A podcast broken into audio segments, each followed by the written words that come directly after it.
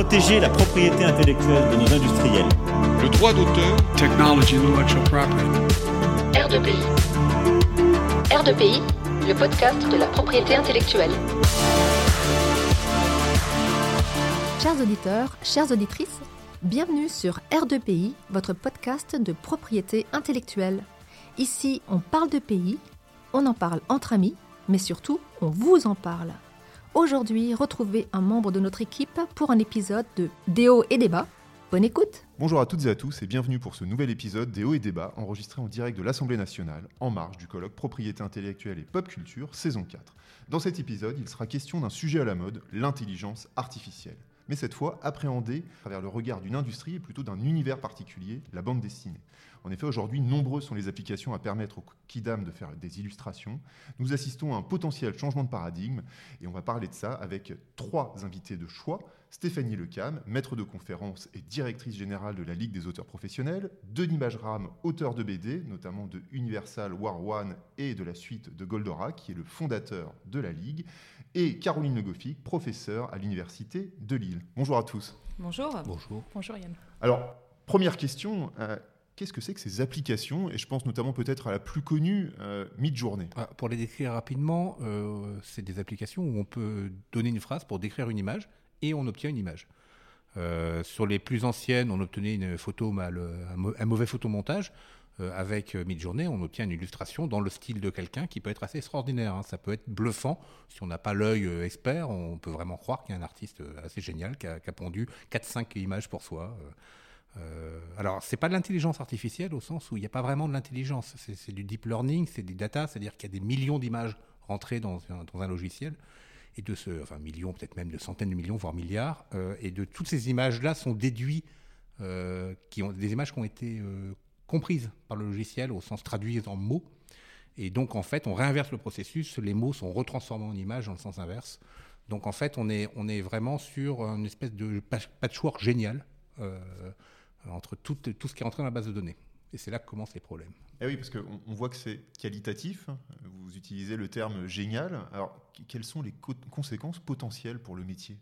Alors, elles sont nombreuses à partir du moment où je- enfin, il y a deux conditions à mon avis qui, qui sont réunies qui font que euh, aujourd'hui c'est une menace. C'est qu'elles sont simples d'utilisation et que le résultat, à mon sens, peut facilement satisfaire un besoin, par exemple, de faire une communication euh, institutionnelle, euh, une affiche de colloque, ou pour, euh, par exemple, faire une couverture de livre. On a vu les premières couvertures de livres apparaître, fabriquées entièrement par des intelligences artificielles.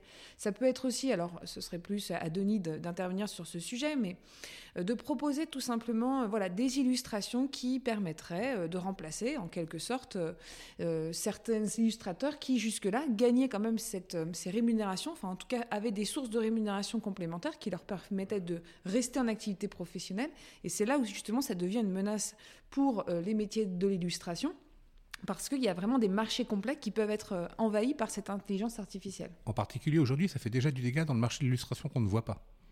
Il faut savoir qu'il y a énormément d'illustrateurs qui travaillent pour le, cinéma, le jeu vidéo, à faire des, illustrations concept pour euh, chercher des costumes, des décors, des ambiances. Et euh, ça, ces images pas montrées, il y a beaucoup de gens maintenant qui travaillent avec ces IA euh, pour fournir plus d'images. Et en fait, plus d'images fournies par euh, moins de personnes, euh, c'est moins de personnes qui travaillent. Et puis surtout, euh, euh, on, rentre dans un cercle vicieux où les images déjà faites jusqu'à maintenant euh, servent à produire les films et les jeux de demain. Euh, si euh, les IA devaient intégralement remplacer les illustrateurs concepteurs, euh, on aurait des jeux vidéo qui ressembleraient systématiquement uniquement à ce qui était fait avant. Alors que dans le jeu vidéo, on avait, on avait de l'invention. hein. C'était un, art- capable d'inventer visuellement très fortement, comme le cinéma. Et là, on voit déjà des dégâts. On a des, collègues qui nous disent voilà, j'ai 20 à 30% moins de demandes depuis le mois de novembre, octobre. C'est à peu près le moment où Midjourney a été digéré. Il est sorti en août, hein, je crois, ou en juillet. Et euh, ça y est, c'est déjà là. Euh, c'est déjà en train de priver de travail des créateurs. Alors justement, euh, la question, c'est vraiment une question de, de béotien, mais est-ce qu'il y a déjà des études qui ont été menées pour essayer de déterminer l'impact économique? Là, on voit de manière circonstanciée, mais est-ce qu'il y a des choses qui sont en cours ou des choses qui ont déjà été rendues pour essayer de démontrer, enfin, la démonstration est évidente, mais d'alerter les autorités? Je dirais que c'est trop tôt. Parce qu'en fait, on ne sait pas s'il va pas y avoir un effet de reflux. Ouais. Euh, peut-être. Moi, je trouve déjà que Midjourney, euh, je, je connais le rendu, euh, les rendus du Midjourney en deux secondes. Et c'est toujours le même style, on le Il y a- voit. ouais, il y a un truc. Il y a- y une patte, ouais, il y a une patte ouais, Midjourney. Et donc, ça pourrait très très vite s'arrêter aussi. On n'est pas à l'abri de cette bonne lassitude, Euh, moi, j'y crois pas trop parce que je pense que les- il y va, va y avoir enrichissement de ces bases, ouais. etc. Donc, en fait, c'est un phénomène qui, va, qui ne fait que commencer au contraire. ouais. Oui, d'ailleurs, journée, c'est bêta, c'est c'est une formule bêta voilà. sur Discord. Mais faire une étude aujourd'hui, ça n'aurait aucun sens. Euh. C'est un, peu le, le puits de pétrole vient de s'ouvrir. euh, on est en train, on essaierait de déterminer l'impact sur un marché mondial. Enfin, ça n'a pas de ça n'a pas de sens quoi. Euh, mais on peut déjà voir euh, de, de- de- l'impact réel si ça devait augmenter. euh, ça va mettre euh, au chômage plein de créateurs. Il n'y a aucun doute. Pour faire des comparaisons, il faudrait d'abord qu'on ait des chiffres actuels sur la situation euh, économique et financière des illustrateurs. Et ça, on les a pas en réalité. D'accord. Donc c'est vrai qu'effectivement, euh, Le, le seul endroit où on a, c'est dans la bande dessinée, euh, avec l'enquête des états généraux de la bande dessinée. Mais la bande dessinée, c'est l'art le plus complexe de ceux qui est touché actuellement, parce que euh, euh, enchaîner deux images de mid-journée avec un personnage qui serait exactement le même, dans le même décor, mais avec un changement d'émotion, alors ça, l'IA n'y est pas encore. Donc la bande dessinée est sans doute la moins menacée des arts graphiques. euh, euh, le moins, pardon, menacé des arts graphiques, mais euh, euh, euh, ça ne veut pas dire qu'il n'est pas sur la liste de- Ouais, de- bien des, futures victimes. Ça va juste nécessiter plus de temps. Il va falloir que les IA de scénario soient un peu plus au point aussi. Mais à un moment, les IA de scénario prompteront directement dans les IA de, de, de, de- de- d'illustration, euh, avec la capacité à mémoriser l'image précédente pour en déduire l'image suivante, etc. Et puis l'affaire sera réglée, la bande dessinée sera sur la, la carte. Mais voilà, c'est le seul endroit où on peut prendre en illustration. On a aujourd'hui des chiffres et euh, donc on ne peut pas en déduire euh, grand-chose là. Mais pour l'instant, c'est un des gros problèmes hein, qu'on a en France, c'est de ma- très mal connaître le- le- le- le- les conditions économiques des créateurs dans, dans leur ensemble. Quoi. Et alors, menace, mais là, la question sera peut-être un peu provocante et va peut-être vous, choquer. Est-ce que euh, vous avez connaissance de certains illustrateurs ou de certains auteurs qui, euh, justement, vont recourir à, ce type d'application? Ah, Moi, j'ai eu des retours très pratiques, hein, me disant euh, si le contrat qu'on me propose est un contrat qui économiquement n'est pas fiable, mais que j'ai quand même besoin de le signer parce que j'ai quand même besoin de toucher cette rémunération, il n'est pas question que je passe des heures et des heures à proposer des illustrations en contrepartie. Et là, à ce moment-là, le recours à l'AI, euh, enfin à l'intelligence artificielle, pardon, pourrait avoir son sens parce que ça ferait gagner du temps et ça permettrait à l'auteur de rééquilibrer en Ouais. quelque sorte l'économie générale du contrat qui le lèse, quoi. Je vais citer la précédente révolution euh, qui a été le passage au numérique dans le dessin. Euh, moi, j'étais un des tout premiers, donc les gens sont venus me voir, et la plupart des gens qui me venaient me voir pour avoir des avis disaient euh, Je voudrais passer au numérique parce que je vais pouvoir gagner du temps, aller plus vite, etc. En l'occurrence, moi, ça a été le contraire, j'ai perdu du temps parce que je peux peaufiner avec le numérique. Mais euh, il y avait vraiment la, le- le- la bascule technologique a été chez pas mal de gens dans l'idée de pouvoir produire plus de pages en bande dessinée ou plus d'illustrations pour les illustrateurs. Donc on voit bien euh, que, le, que le, le- le- les mauvaises conditions économiques poussent euh, au crime euh, Ouais. technologique. Euh, et, et- et là, c'est un super crime éco- euh, économique. écologique aussi, parce que la, la niche écologique du- du- de l'illustration, elle va vraiment souffrir là. Oui. Euh, et, et, et on va même pas pouvoir reprocher à tous ces gens maltraités par, un- par, un- par, un- par le système économique. euh, quand il y a pas, de- s'il n'y avait pas de SMIC, on, allait- on va, on va pas, on ne reprocherait pas aux gens d'aller travailler pour 700 euros. Euh, heureusement, il y a le SMIC, mais nous, il n'y a rien de tout ça. Donc, en fait, le, le- il est même assez probable que ça va faire baisser les prix. Puisque de fait, euh, tous ces gens qui, qui, vont, qui vont utiliser ces outils-là vont pouvoir fournir un peu plus, peut-être même accepter finalement des prix plus bas. Et ça pourrait entraîner même une chute, de, une chute du, prix, du prix, y compris pour les illustrateurs traditionnels. Donc on est, on est, je, je pense même que c'est ce qui va arriver en fait. hein. Je ne veux pas semer la panique, mais Il y a juste à faire une comparaison. Une couverture d'ouvrage, enfin de livre, pour l'instant, un auteur peut espérer toucher entre 500 et 1000 euros. Tu me dis si je me trompe. c'est à oui, oui, oui. ça Hélas, plutôt 500 souvent que 1000. C'est plutôt ouais. 500 que 1000, effectivement, euh, parce que c'est une rémunération forfaitaire et qu'il ne participe pas à la rémunération proportionnelle de Oui, l'ouvrage. parce Et on qu'il rappelle brut. hein. Et brut, Oui. évidemment. Oui, effectivement, c'est bien de le dire. Euh, un abonnement mi-journée, il me semble que c'est 10 dollars par mois. Oui, enfin, c'est c'est- c'est- Bon. c'est C'est peanuts. dérisoire. Ouais. C'est dérisoire.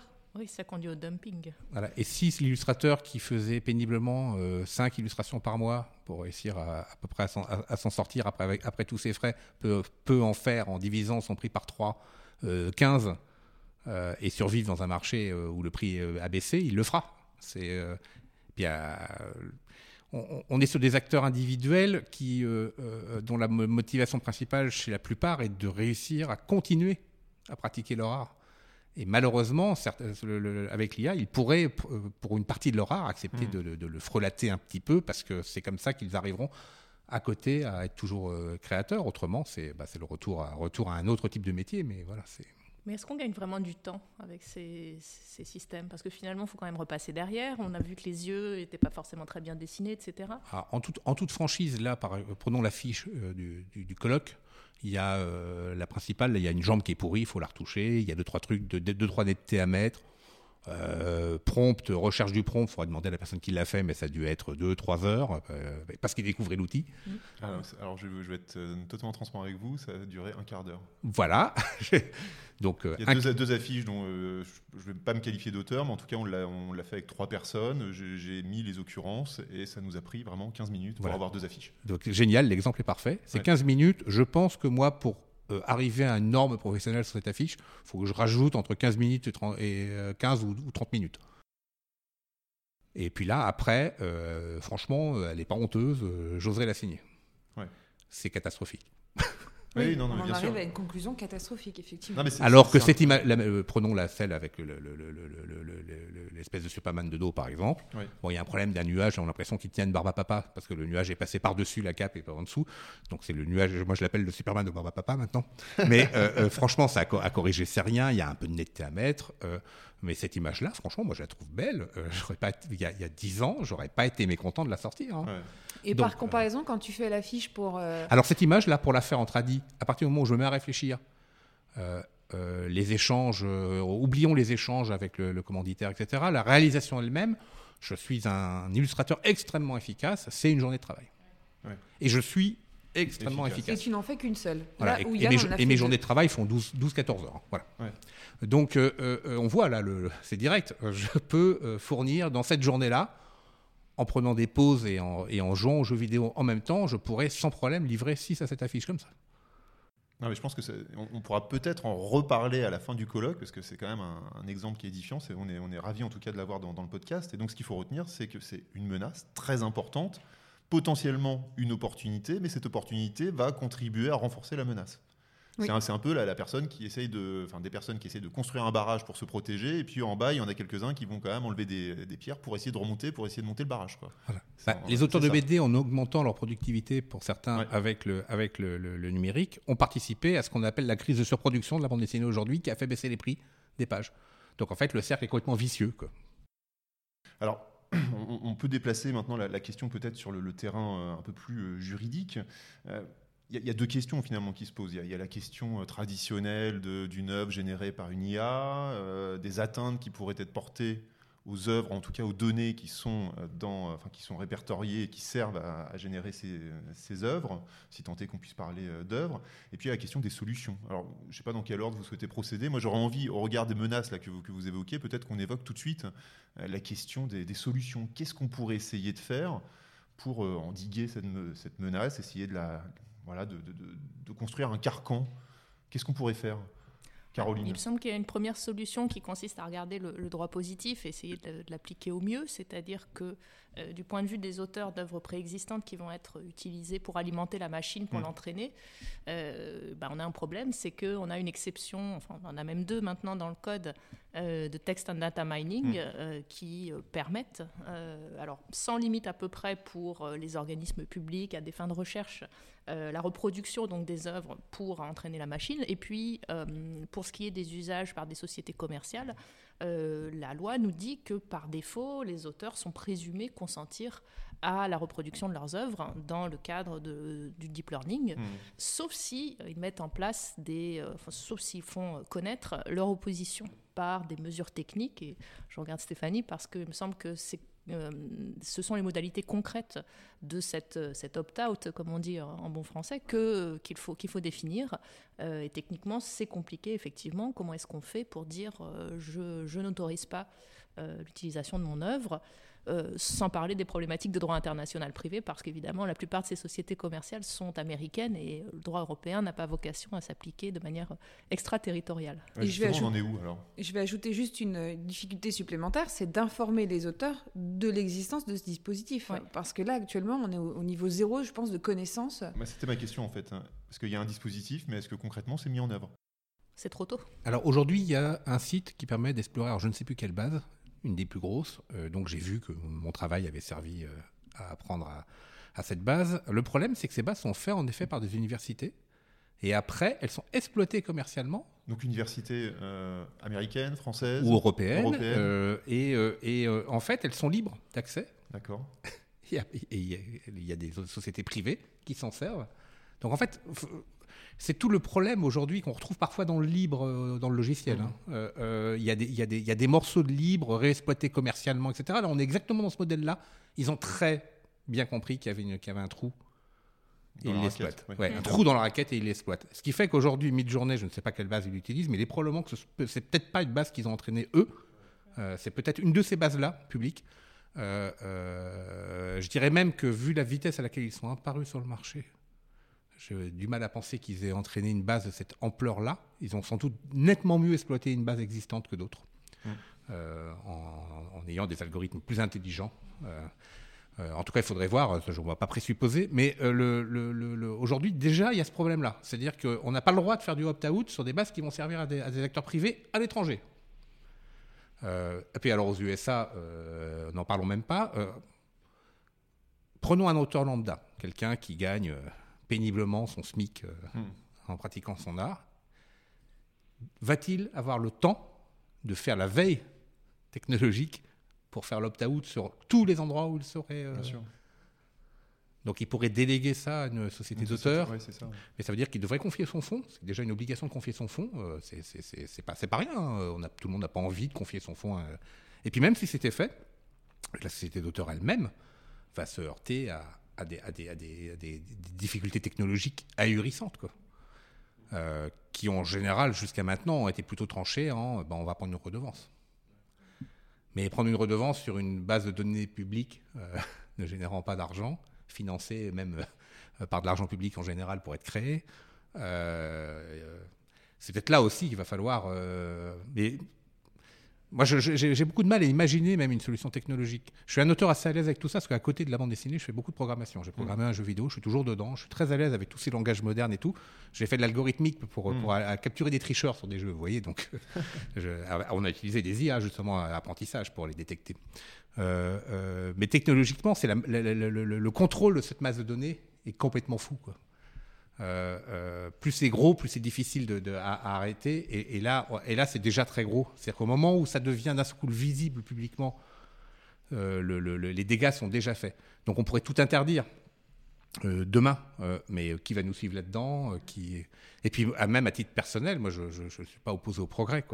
Il y, a une part de progrès là-dedans. C'est le, les, reprendre Uber, par exemple, il y a, leur manière de gérer le déplacement euh, dans, Paris, d'être capable d'avoir une voiture tout près, etc. C'est un énorme progrès technologique. Ils ont peut-être autant gagné euh, grâce à cette qualité-là, euh, en apportant un vrai service, que, à cause de l'ubérisation, qui elle est le cauchemar social. Nous, il faudrait qu'on apprenne à compenser le social, et à ce moment-là, ces outils pourraient exister, parce que je pense que l'être humain comprendra assez vite quand même la différence entre un vrai créateur et, euh, et- et une machine. Peut-être que ça va éliminer, ça c'est un truc terrible, euh, des- des- les, les- les- les créateurs les moins créatifs. Euh, ça, oui, il y a- il y a- la, la concurrence risque d'être frontale. Il y a beaucoup de gens qui ont des vérités à créer et qui en fait n'apportent pas obligatoirement énormément de choses en plus par rapport à l'existant. C'est vrai que ces gens-là sont plus menacés. Euh, moi, je suis pour les défendre hein, parce que c'est quand même, c'est quand même déjà parce qu'en fait, on n'a pas un milieu créatif s'il n'y a pas tous ces gens-là. Euh, pour avoir un Picasso, il faut, il faut des centaines de gens qui, qui- qui se lancent, qui le font, qui tiennent. Et puis de temps en temps, il y en a un qui est extraordinaire, même s'il est insupportable humainement parlant, mais il va avoir une œuvre grandiose. Quoi. Euh, euh, et et, euh, voilà, je pense, moi en BD, j'ai vu dans ma génération, je ne sais pas obligatoirement ceux que j'attendais le plus qui ont, qui, ont, qui ont accouché des œuvres les plus intéressantes. Euh, voilà, il faut, il faut du temps, il faut, il faut, il faut, un, il faut, un, il faut un, un- un milieu professionnel euh, ou un milieu créatif au moins euh, riche et dense. Moi, c'est ce qui m'inquiète le plus avec l'IA aujourd'hui, c'est qu'elle, c'est qu'elle massacre ces milieux et qu'on se retrouve avec euh, bah, les gens comme moi qui ont la chance d'être installés, euh, qui vont continuer jus- jusqu'à leur mort à peu près tranquillement, mais chez les jeunes, l'impossibilité de co- construire un vrai milieu euh, riche, dense, capable de, de- de- de- de sortir de temps en temps le- le- le- la, la personne qui change notre vision du monde. Et, c'est quand même le, but de l'art euh, dans l'absolu. Moi, je crains surtout euh, une remise en cause euh, des, fondements et de la fonction sociale du droit d'auteur, parce que là, on se, on à nouveau. Enfin, je veux dire, on sort de vagues et on se les prend les unes après les autres et on, les surfe difficilement et systématiquement, on voit un recul du droit exclusif et une avancée du droit euh, à une rémunération quand elle est juste et appropriée. Ça, c'est un autre débat. Mais enfin, en tout cas, on, on voit bien que ça interroge même notre branche du droit, quoi. Et, euh, et c'est vrai que sans doute, euh, là, il y a une invitation urgente à réfléchir collectivement à l'adaptation du droit de la propriété intellectuelle, euh, au- je dirais, au monde de la création À la en réalité. et à la réalité. Donc, euh, je- il y a peut-être un gros toilettage à faire déjà au sein du code de la propriété intellectuelle qui paraît déjà hors sol sur plein d'as- plein d'aspects différents, puis là, en fait, qui répond à rien, quoi, qui est, qui est absolument inutile sur, ce, sur cette question-là. Alors, au- au-delà, j'imagine, euh, d'un devoir de sensibilisation de, tous les auteurs sur ce mécanisme d'opt-out, euh, vous avez ça en tête, j'imagine, à, la Ligue. Que- quelles sont euh, les, perspectives d'évolution Euh, Vous venez de parler d'un toilettage du Code de la propriété intellectuelle. Concrètement, là, de manière assez prosaïque, quelles seraient les, les pistes de réflexion pour essayer de trouver un mécanisme qui encadre cette évolution? Alors, je me tourne vers Caroline, peut-être après Stéphanie.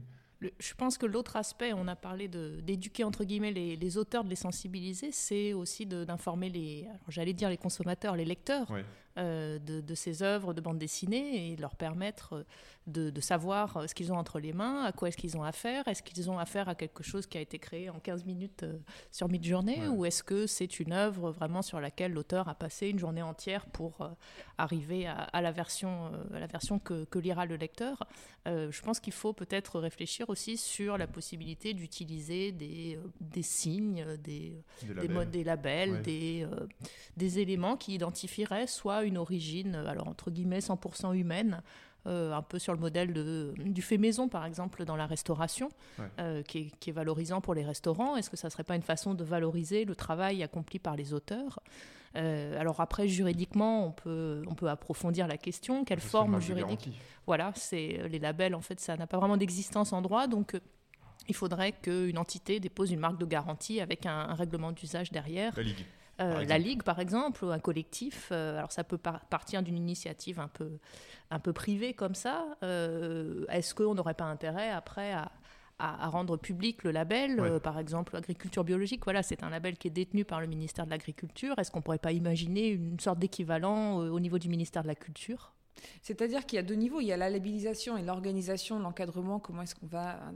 Ça, c'est un premier point. Et puis, je crois, il y a une formation à l'éthique, parce qu'une fois qu'on a mis en place ce système de labellisation, même si les yeux plus expérimentés détectent euh, les réalisations qui sont le fait d'intelligence artificielle, il faudrait penser à l'après, à savoir, il y a une, une image, par exemple, qui poserait un problème parce que la personne dit que c'est c'est fait par sa propre... Enfin, c'est fait main, et en réalité, ça ne l'est pas complètement. Donc, ça voudrait dire que euh, ce processus de labellisation devrait forcément être accompagné d'une formation à l'éthique pour que euh, l'ensemble des illustrateurs et illustratrices de demain euh, soient systématiquement, comme les étudiants en droit euh, sont habitués à la citation et au respect quand même des... des convenances les plus élémentaires de, de, de, de l'université, il faudrait faire la même chose. Quoi. Ça serait la première. Dans, la- l'absolu, les IA travaillant d'après une masse de, données collectives colossales, les œuvres qu'elles produisent euh, devraient être dans le, de- de- de- devraient être, euh, alors si c'est le domaine public, euh, devraient être dans le domaine public, devraient donc être publiées systématiquement par les IA sur leur site et pouvoir être retrouvées après par des outils de recherche. Euh, on pourrait comparer en fait et savoir si l'œuvre a été, générée par IA ou peu modifiée par rapport à une œuvre générée par IA. Et si évidemment ça s'inspire d'auteurs euh, toujours euh, protégés, euh, euh, euh, ce mécanisme-là permettrait en plus de, les obliger peut-être à donner la composition de l'image. Hmm. C'est-à-dire, euh, il y a, dans la- dans l'algorithme, il y a 20 25% de monsieur, ma- monsieur machin. Euh, et, dans ce cas-là, euh, si cette image réapparaît après, dans un usage commercial, on peut aller sourcer. Alors, c'est des quantités de données astronomiques. Mais en même temps, là, on serait dans, la, transparence réelle du fonctionnement du deep learning et il n'y aurait, y aurait plus de problème. Ça, pour moi, c'est la seule solution technique fiable. Mhm. Euh, et l'obligation de composition de l'image, ce serait vraiment intéressant. hein. Euh, Ce serait même éducatif. Et donc, voilà, si, si je vous suis bien, ou, en tout cas vous m'interrompez si je me trompe, mais réfléchir peut-être à un système de rémunération via l'utilisation des données, est-ce que ça c'est quelque chose qui pourrait être envisageable, inspiré de, Bah, l'image si. RAM? Il y a tant d'occurrences, euh, tant Mhm. d'inspiration, est-ce qu'on pourrait réfléchir à un système de rémunération? Bah, À ce moment-là, euh, directement, la rémunération en découlerait. hein. C'est, euh, là, ce sera des centimes, hein, mais bon, quand, quand, quand, euh, Ça plus ça plus ça. quand oui, oui, quand, quand, quand, euh, si mon travail est utilisé un milliard de fois euh, à hauteur de 1 centime dans les algorithmes, ça devient tout à fait intéressant. Donc, parce qu'en fait, on est dans du big data, on est dans Oui. des chiffres colossaux. On sait bien que Google fait fortune en- aussi en ramassant des centimes, mais sur toute l'humanité.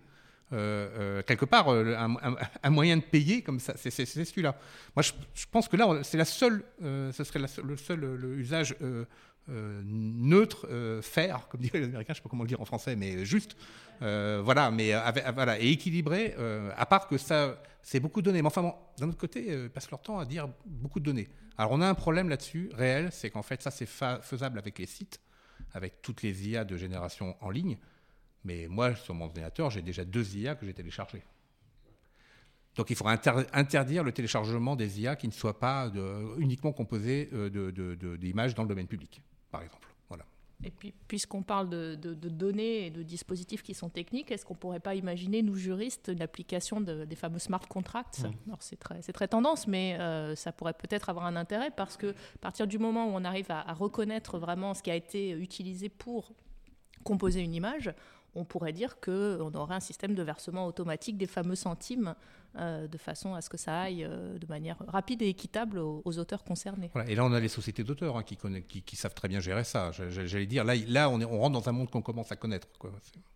Et en termes d'atteinte, est-ce qu'il y a quelque chose qui serait envisageable? Parce que là, finalement, on est dans euh, la rétribution, la rémunération. Est-ce qu'on pourrait essayer d'activer le droit d'auteur dans son autre versant pour essayer euh, d'interdire, entre guillemets Est-ce qu'il y a des leviers d'action? La difficulté, c'est que euh, si on regarde la jurisprudence de la Cour de justice, on a un arrêt Pelham qui nous dit que euh, l'œuvre dérivée, donc qui reprend une œuvre préexistante, euh, bah, elle n'est une œuvre dérivée que si on reconnaît l'œuvre préexistante à l'intérieur de l'œuvre Mm. seconde. Or, euh, on s'aperçoit que dans la plupart des cas, on fait plutôt une œuvre à la manière d'eux et finalement on compile, on combine différentes œuvres, mais aucun, aucun élément de forme ne se retrouve véritablement dans, la, dans ce qui sort de la machine.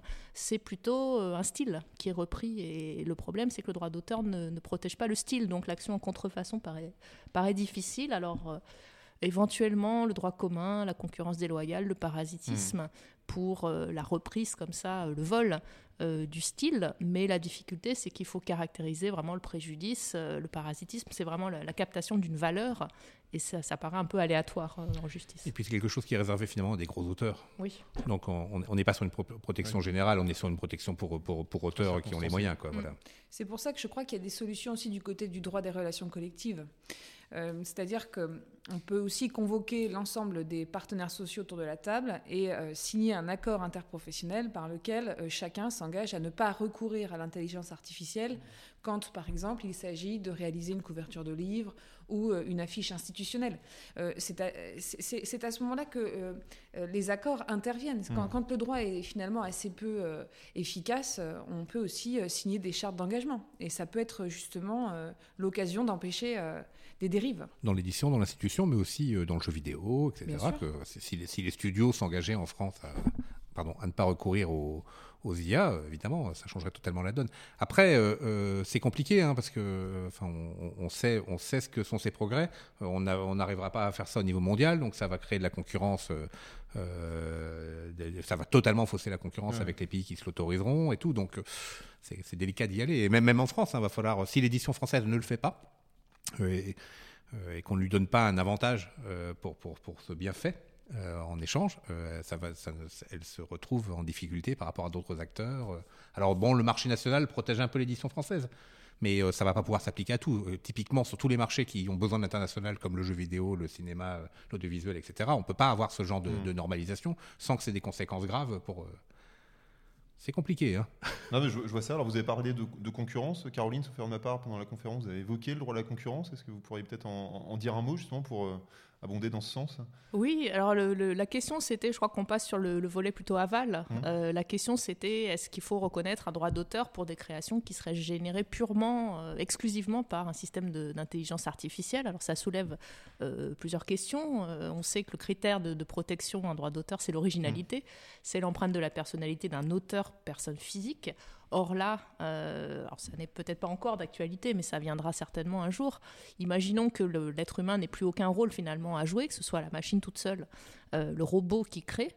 Euh, bah, c'est difficile de parler d'une originalité. Donc il me semble que ça, c'est un premier obstacle à la, à la protection Mm. de, de- de l'œuvre sortante par le droit d'auteur. Et puis, euh, le, second, euh, le, le second inconvénient, c'est l'idée que la machine, par sa puissance de calcul, finalement, elle peut couvrir toutes les combinaisons possibles à partir de certains paramètres prédéfinis. On le voit d'ailleurs quand on, on prompte quelque chose, on peut avoir 50, 100 images euh, euh, d'un coucher de soleil euh, sur, euh, sur Montmartre, par exemple.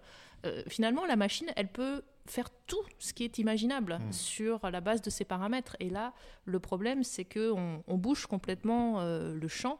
Euh, la, la- la liberté créative est totalement entravée. Chose que, euh, qui n'est, ce qu'on n'a pas pour les, les œuvres créées par des, des humains, parce que le cerveau humain est, est à la fois plus créatif, mais forcément plus limité. Et Ouais. on- on- même en, en une vie entière, on ne pourra jamais produire toutes les combinaisons possibles. Donc il me semble, il me semble qu'on a un obstacle euh, supplémentaire s'agissant des œuvres créées Ouais. par ordinateur. Je me souviens d'un exemple de genre-là qui avait été dans la musique. Alors, je ne sais pas si ça avait été fait ou si ça avait été présenté, mais c'est vrai qu'il allait créer toutes les mélodies possibles. Qu'on parle de 12 notes, hein. Euh, c'est pas très compliqué et je crois que des gens l'avaient fait. Ils avaient rempli des bases de données avec l'intégralité des mélodies possibles euh, et, et avec l'idée euh, qu'on pourrait les déposer. Et à partir de ce moment-là, à part toutes les mélodies qui auraient été qui sont dans le domaine public avant, si on extrayait ça, tout le reste de la, de la- de la musique à venir serait appartiendrait à, à, à un supercalculateur, enfin à la personne qui aurait eu son supercalculateur. Et encore là, pour parler des notes de musique, je pense que c'est doit calculé en 10 minutes. hein. Donc euh, c'est, euh, euh, il y, y a- il y a en effet ce risque-là d'invasion de la réalité, de privatisation de la réalité. On est, des- on, est, on est quand même face à, de la privatisation partout. hein, c'est un des grands dangers de- de- de- du monde actuel. Cette privatisation par, le, par, le- par la machine, c'est un une des choses contre lesquelles on doit vraiment mettre des garde-fous juridiques. C'est- Alors, j'ai une autre question qui me vient à l'esprit, là, vu qu'on a parlé d'originalité euh, et des, conditions traditionnelles du, droit d'auteur. Et on va revenir aussi euh, aux, affiches du colloque. En l'occurrence, j'ai eu besoin d'une maximum 10 occurrences, 10, 10 mots. Euh, Est-ce que, dans cette hypothèse-là, on peut considérer que, je suis auteur? Et ma question, en fait, c'est est-ce que ça, ça risque de ne pas modifier aussi le statut de tous ces auteurs qui étaient vraiment auteurs et qui vont essayer de profiter malgré tout pour avoir 500 euros euh, pour une commande d'un, on d'une illustration pour, pour un ouvrage, est-ce qu'on pourra encore les considérer comme auteurs? Est-ce qu'ils pourront continuer à bénéficier de ce statut? Là, j'ai envie de répondre euh, simplement. euh, on, a déjà eu ces débats dans la photographie. euh, c'est euh, tout est une question d'apport substantiel Mhm. de la personne. Quelques mots. euh, moi, j'ai essayé mid-journée et j'ai vu que quelques mots ont, produit un résultat. Ouais. Mais en revanche, si vraiment on veut euh, arriver à un résultat convaincant, comme par exemple, je pense euh, à cette euh, création, alors je sais pas si on peut dire création, œuvre de Jason Allen qui, Mm. qui a ce prix au Colorado, là. Évidemment. ouais. je- il il a dû passer quand même un peu de Quelques temps, je pense, ouais. pour prompter. Et, et c'est vrai que, euh, alors je sais pas ce que tu en penses, Denis, mais je pense honnêtement que pour arriver à un résultat qui nous permettrait de dire la personne peut revendiquer un droit de la propriété intellectuelle, il y a d'abord dans le, le- le prompt quelque chose qui relève de choix délibéré, de manifestation de ses facultés psychologiques. Alors j'y crois pas une seconde, mais en revanche, je pense que c'est plus une intervention a posteriori.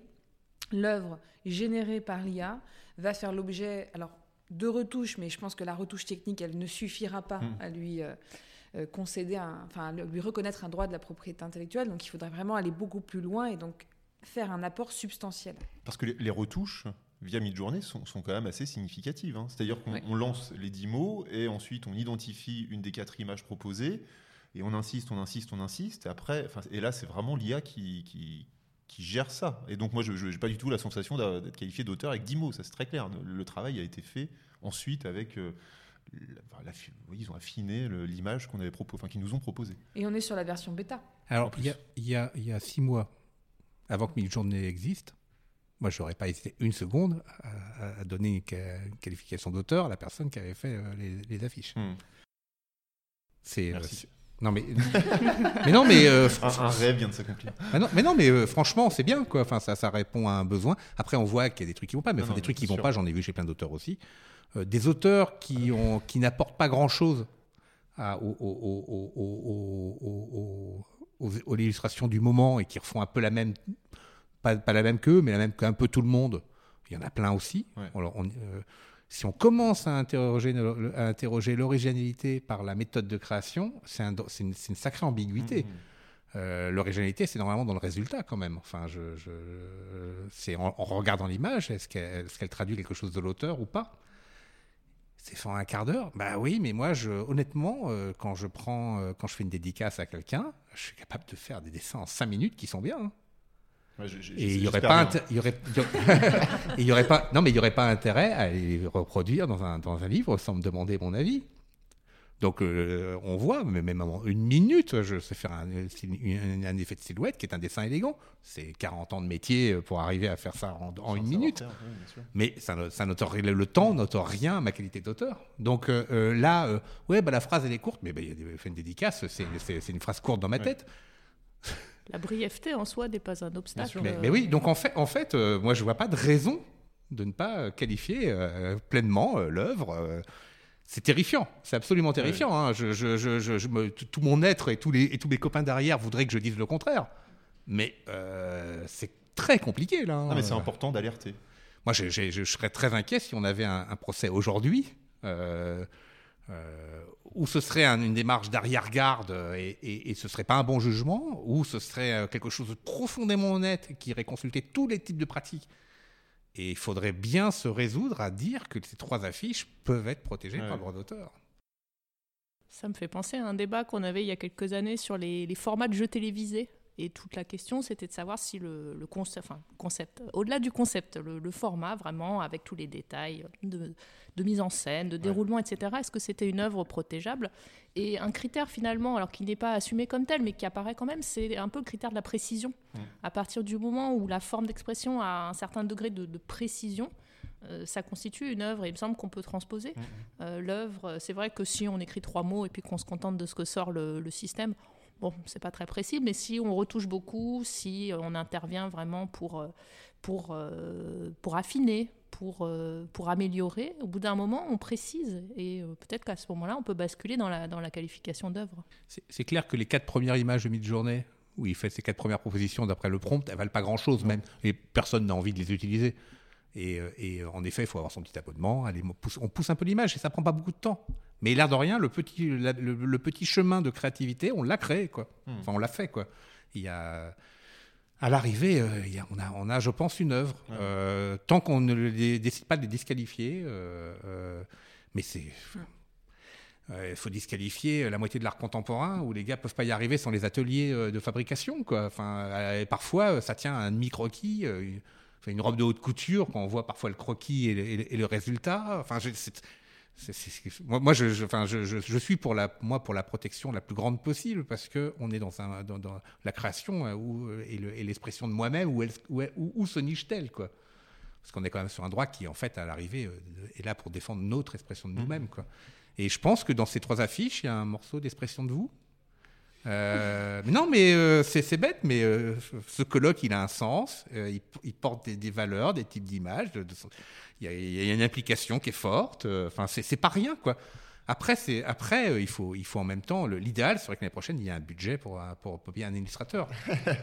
Je dirais que débattons de ça et ce serait bien que beaucoup de gens se disent Ah, je veux soutenir la création artistique dans ce pays. Il faut peut-être que je me trouve entre les billets de train et les chambres d'hôtel euh, un petit budget pour me payer un illustrateur, euh, un gars du coin éventuellement, même qui a besoin d'un coup, de, d'un coup de main.